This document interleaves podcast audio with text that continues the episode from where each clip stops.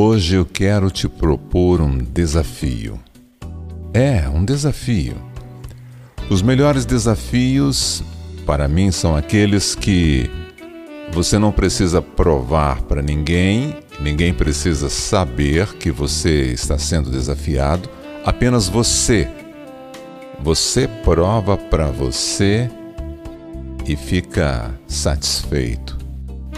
Todos os dias nós temos desafios. É, alguém nos incomoda, alguém nos cobra, mas esse desafio é única e exclusivamente para você. Qual é o desafio? Eu quero te propor a conhecer mais o Espírito Santo.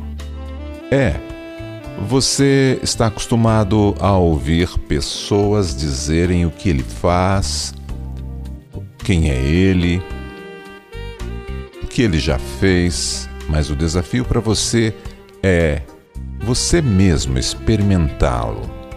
Você mesmo.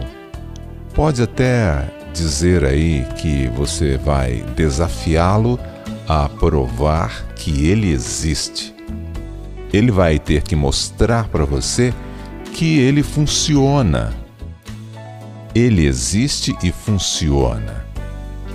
Ah, se você soubesse quanto o quanto é melhor caminhar com ele. O quanto é bom ter ele perto de nós, o quanto é bom sentir a presença do Espírito Santo quanto é bom conversar com o Espírito Santo. Eu te digo isso porque é uma experiência pessoal, por isso estou te convidando. Isto, te convidando para esta série nova que vou começar a gravar agora, Ações do Espírito Santo. Isso, Ações do Espírito Santo.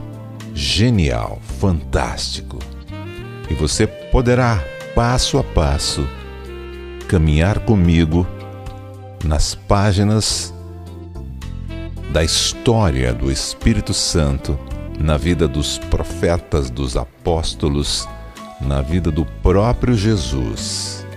E ele deixou escrito para nós que nós não estaríamos sozinhos.